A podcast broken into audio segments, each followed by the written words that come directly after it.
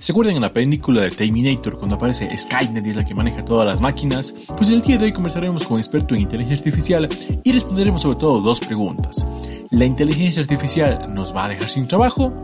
¿Algún día nos van a dominar las máquinas o ya nos dominan y aún no nos hemos dado cuenta? Bienvenidos.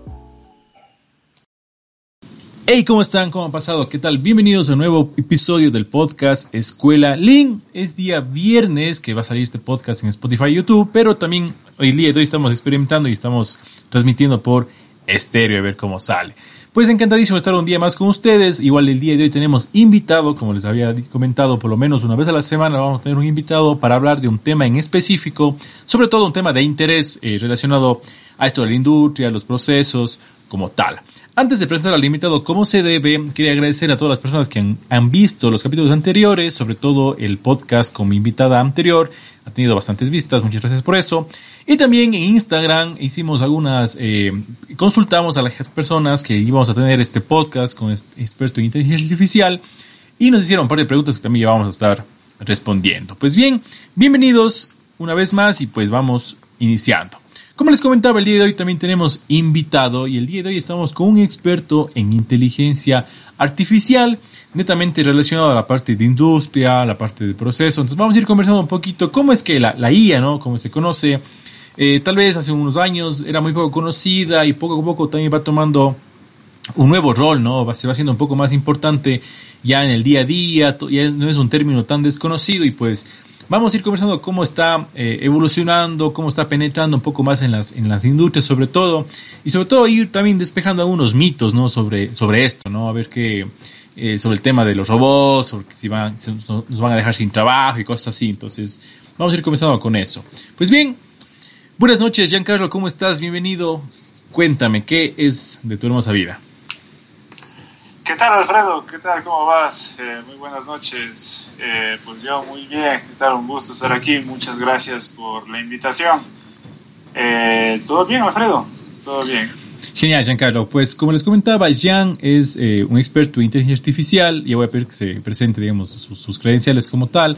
Y con él vamos a estar conversando de algo súper interesante, bastante curioso, eh, yo también algo he leído de eso, digamos, algo me he empapado del tema, igual no, no, no lo manejo, pero es un campo bastante interesante. Jan, cuéntame, ¿cuál es eh, tu experiencia en este área? A ver, muy bien, Alfredo, pues antes que nada, pues si me permites un poco para presentar mi perfil, eh, yo soy ingeniero electrónico de profesión, eh, más tarde, pues hice maestría en lógica, computación e inteligencia artificial en la Universidad de Sevilla, España. Eh, bueno, terminé en 2018. ¿No es cierto? Actualmente soy colaborador eh, externo del Grupo de Investigación y Desarrollo en Tecnologías Industriales, GITEC, de la Universidad Politécnica Salesiana, con el que ya tengo cerca de 14 publicaciones en revistas indexadas y congresos a nivel internacional. Eh, eh, se ha hecho algunas cositas por ahí. Pues aparte de eso, también soy docente a distancia del máster online Agrotech 4.0 del Centro de Formación Folgado en Valencia, España. Y pues también tengo unas, también soy emprendedor, o sea, también tengo ahí unos proyectos de análisis de datos como tal llamado Anautatech y, y, una, también un grupo de desarrollo llamado Codelib.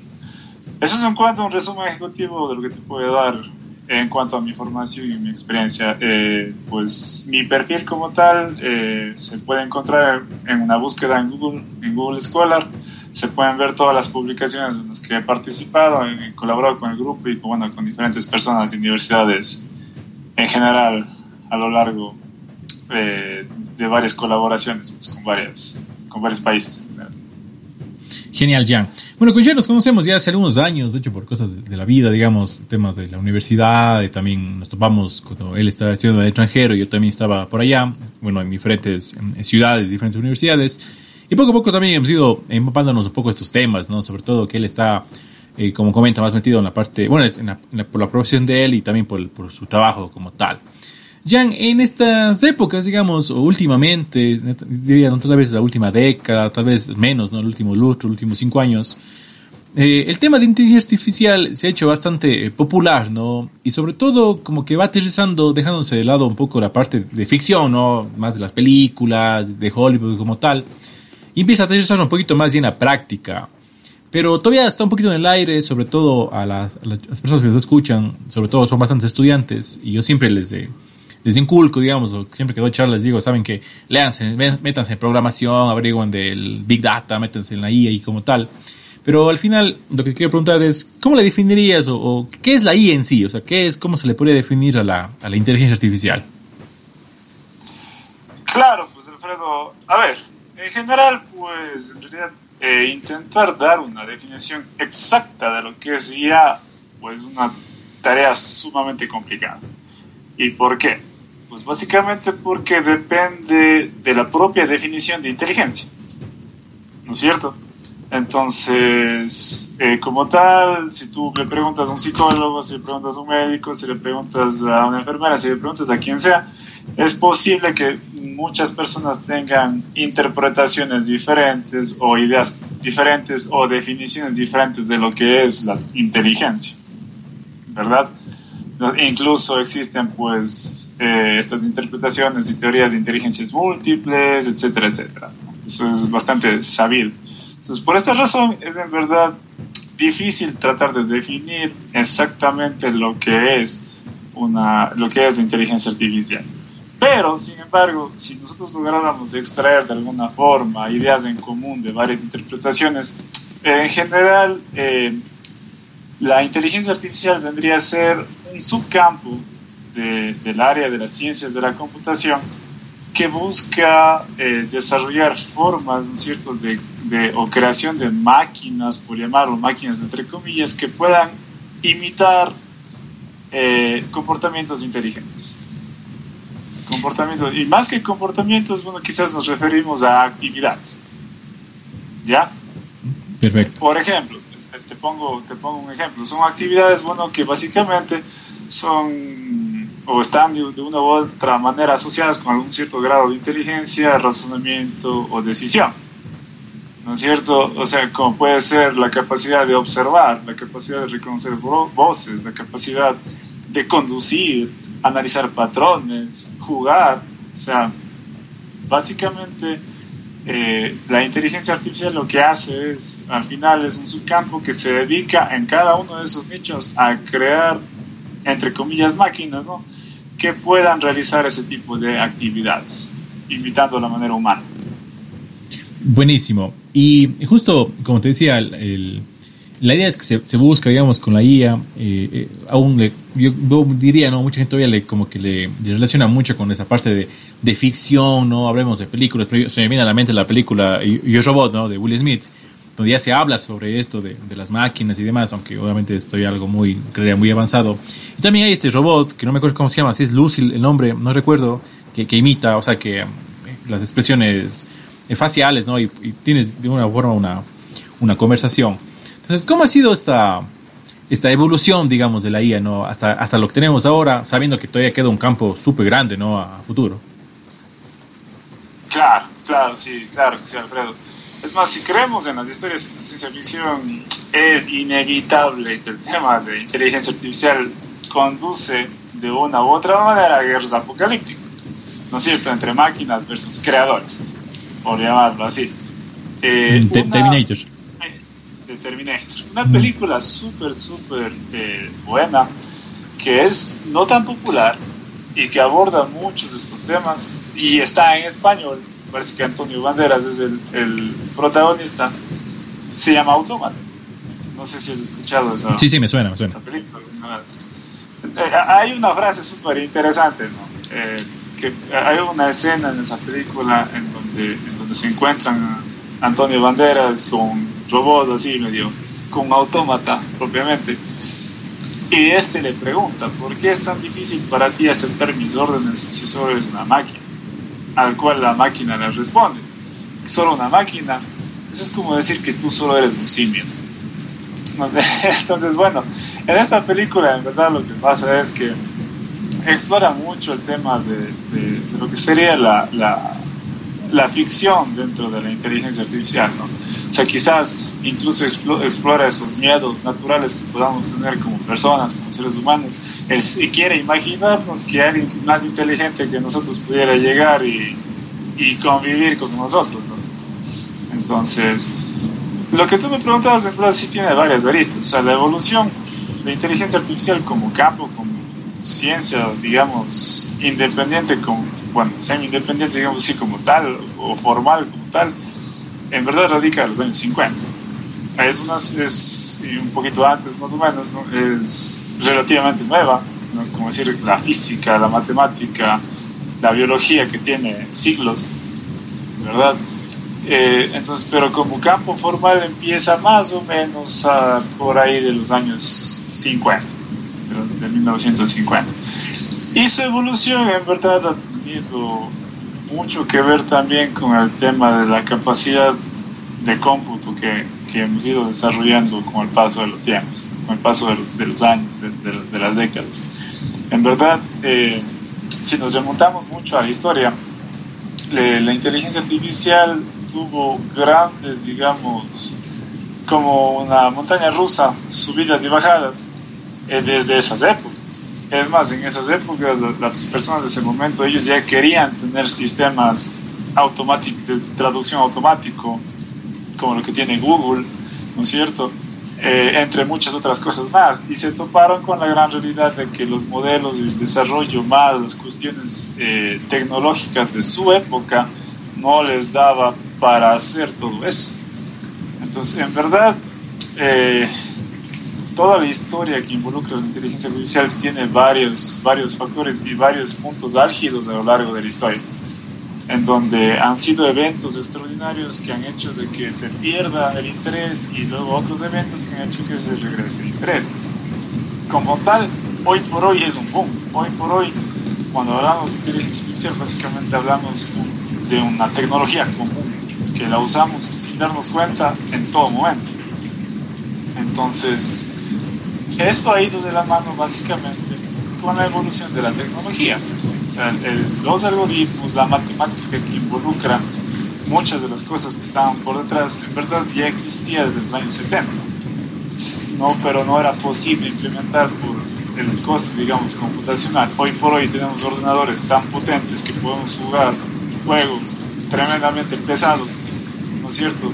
Y que las máquinas no sufren, vemos una resolución gráfica increíble y es esa misma tecnología la que permite acercar puntos increíbles y pues tener como hoy eh, tenemos eh, una inteligencia artificial, digamos, una, una, rama de las ciencias como inteligencia artificial sólida y cada vez con más eh, nichos de aplicación. Genial. Sí, justo eh, lo, que me parece que también bastante curioso que dices es que ya, ya en el día a día ya, ya interactuamos con ella, ¿no? Pero tal vez pasa medio desapercibido todavía, ¿no? Porque, como digo, estamos acostumbrados a que nos imaginemos a un robot o a algo muy grande, ¿no? Pero ya en el día a día ya está. Eh, por, mi, por mi área ¿no? de, trabajo, eh, bueno, vinculado más a la industria, a los procesos, bueno, tú también, pero digamos desde, otro, desde, otra, desde otra perspectiva, otro ángulo. siempre, algo que me preguntaron, por ejemplo, ahora en el Instagram, una pregunta recurrente era, eh, se habla de la IA en el tema de, empleo, ¿no? En el trabajo, nos va a dejar sin trabajo como tal. ¿Cómo, cómo le ves ese tema? O sea, ¿crees que eh, a futuro, no sé, de que en 5 o 10 años, estas tecnologías como tal, no solo la IA, ¿no? Sino en general las tecnologías que van apareciendo, eh, pueden afectar en gran medida el empleo o, no, digamos, como tal? En, verdad, este es el, el tirijala cotidiano, creo yo. Más que cotidiano, es tirijala eterno desde que comenzó la revolución industrial o el, el, el factor, digamos, humano, o sea, la, ese poder o esa fuerza bruta, ¿no es cierto?, fue reemplazado por máquinas hidráulicas, ¿no es cierto?, en su momento.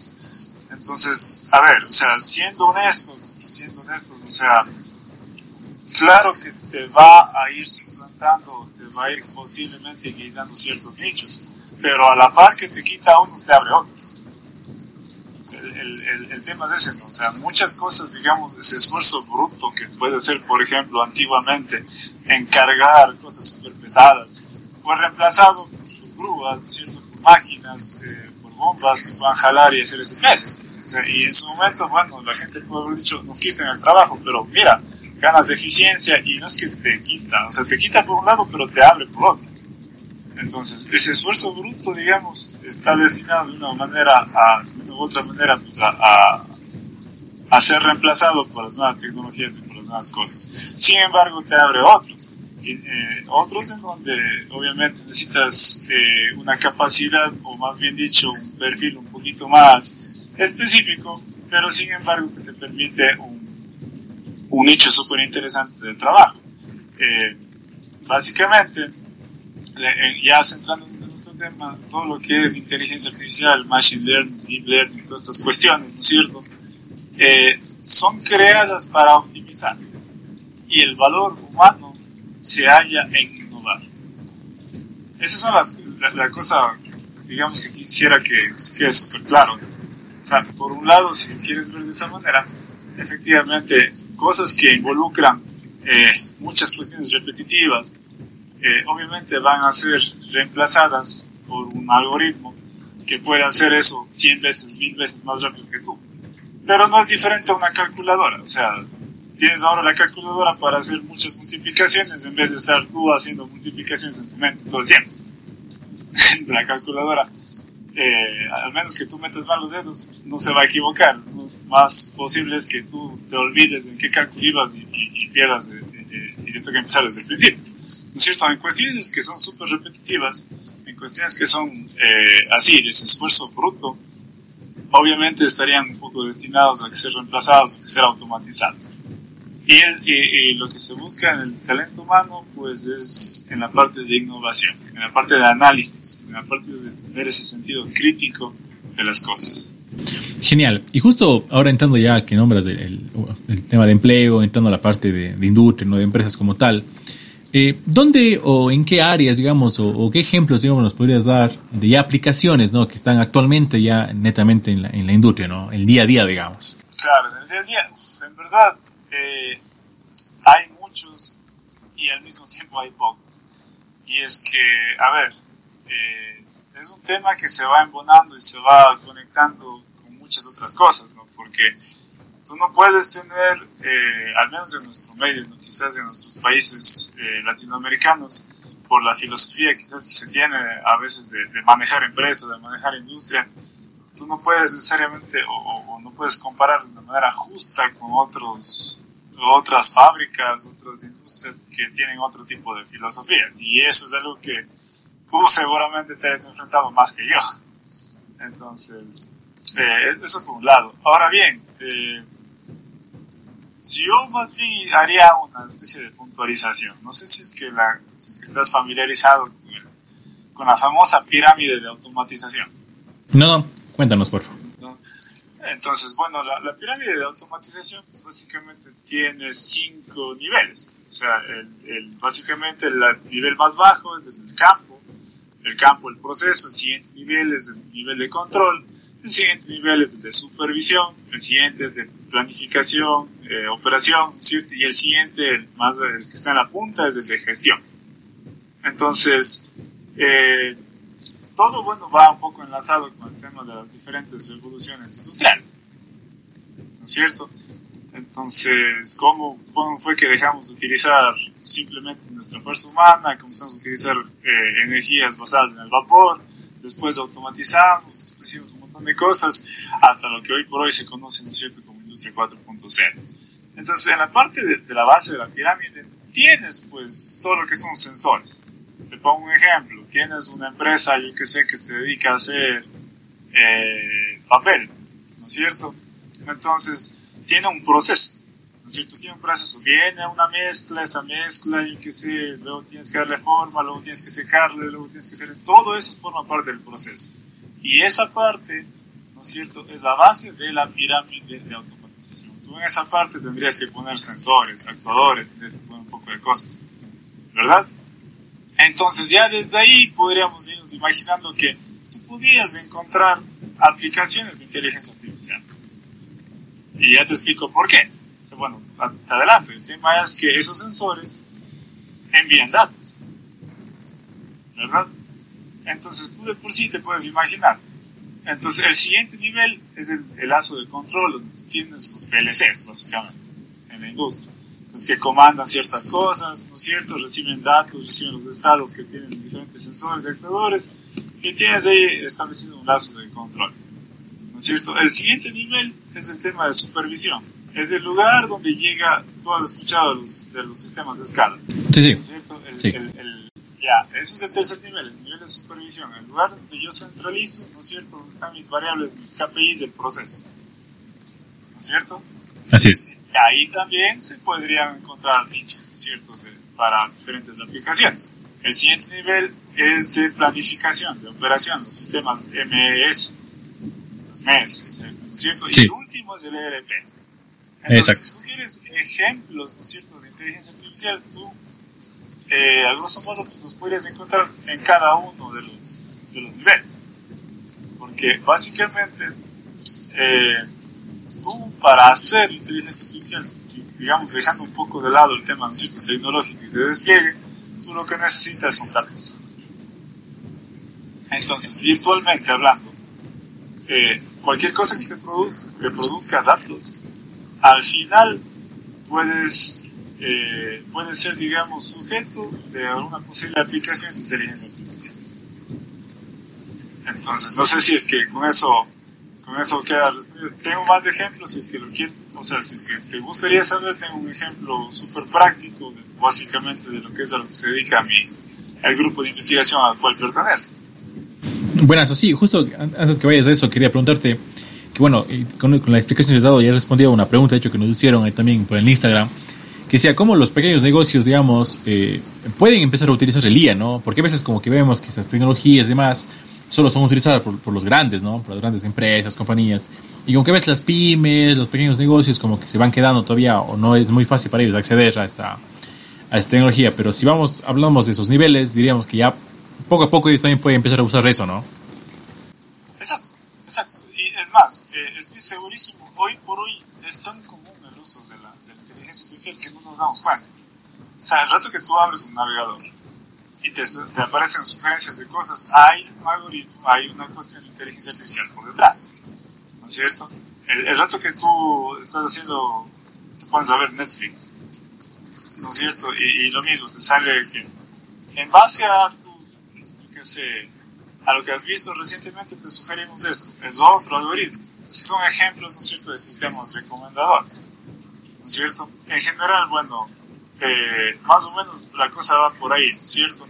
Un supermercado, por ejemplo, un supermercado que quiera eh, tener, digamos, eh, un siguiente nivel en la cuestión de relación con su cliente, en base a los historiales de compras una persona podría desarrollar un sistema de sugerencias bueno, ya, ya que toqué el tema, pues los sistemas recomendadores en verdad son uno de los ejemplos más abundantes que tenemos hoy por hoy de inteligencia artificial.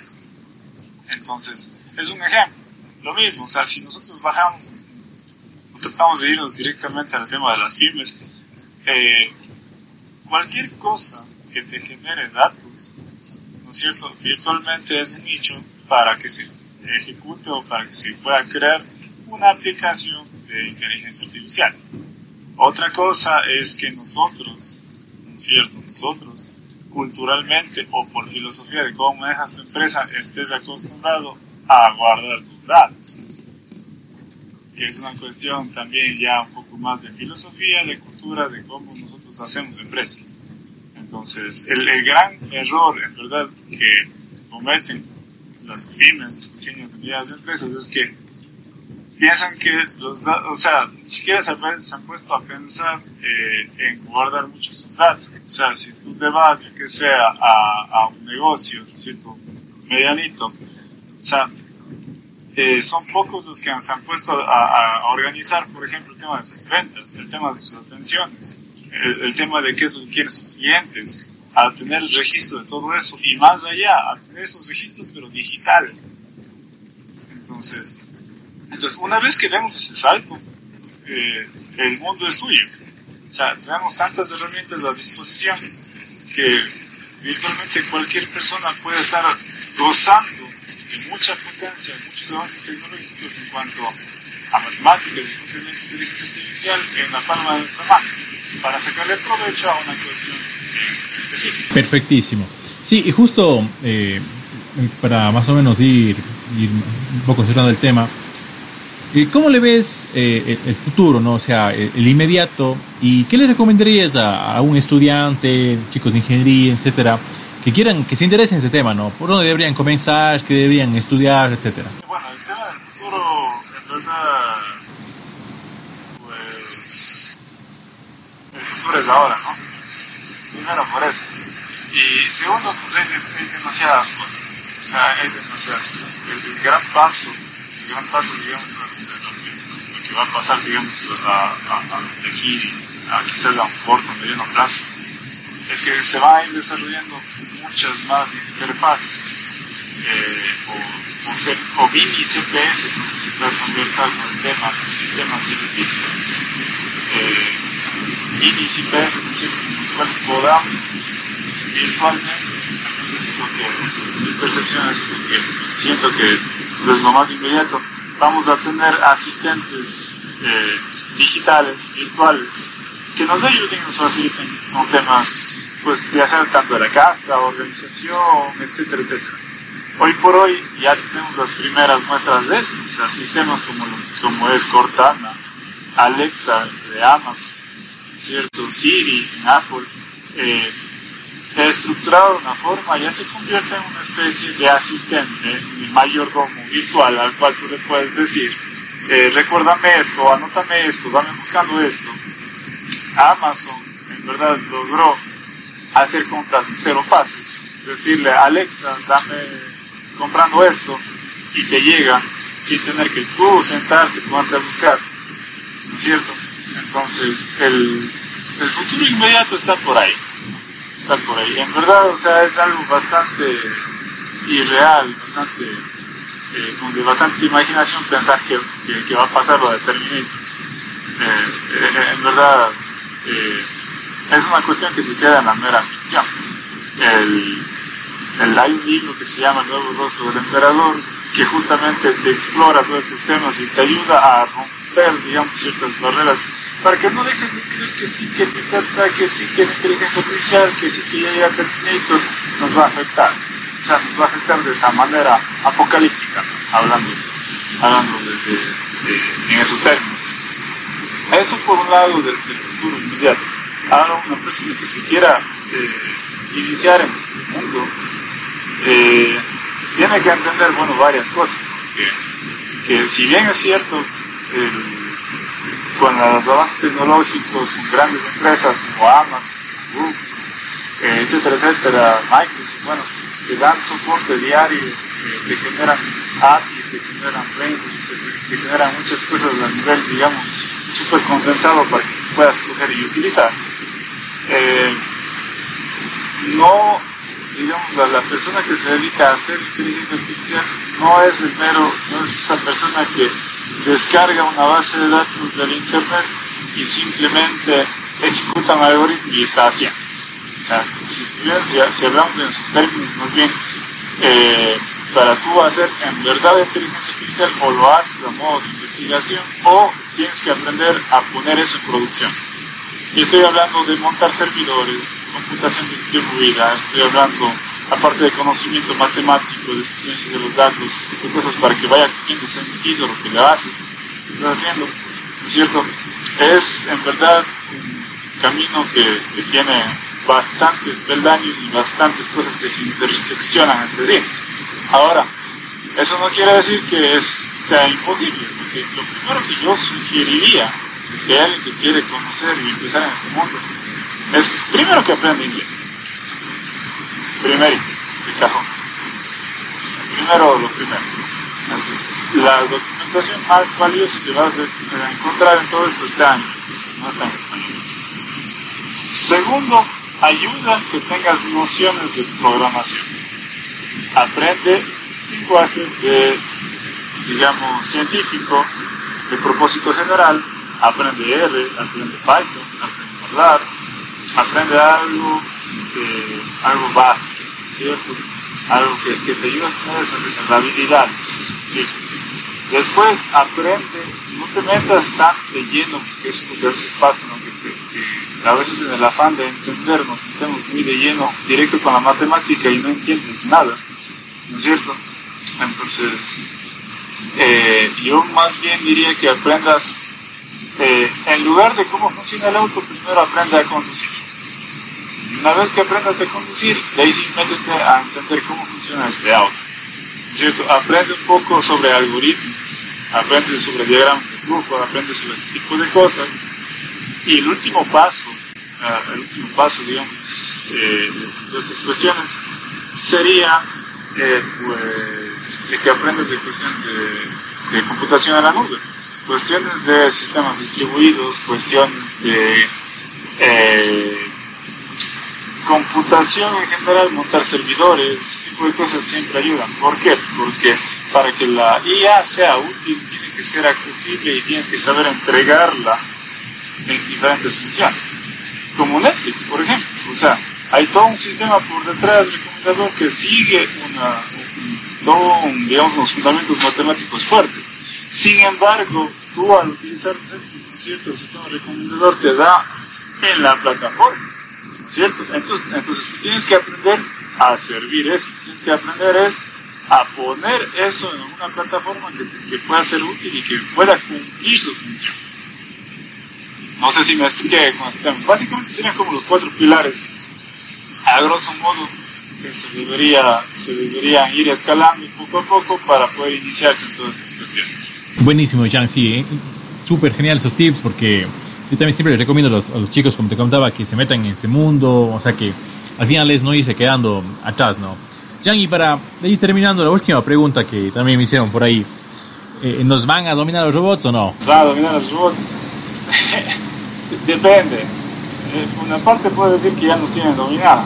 Y, y, y, ese es el problema con la tecnología, ¿no? que la tecnología hace, hace, la vida tan fácil que a veces nosotros nos volvemos un poco inútiles claro. las cosas que hacemos. Mm. Entonces, de una u otra manera, ya nos tienen dominado.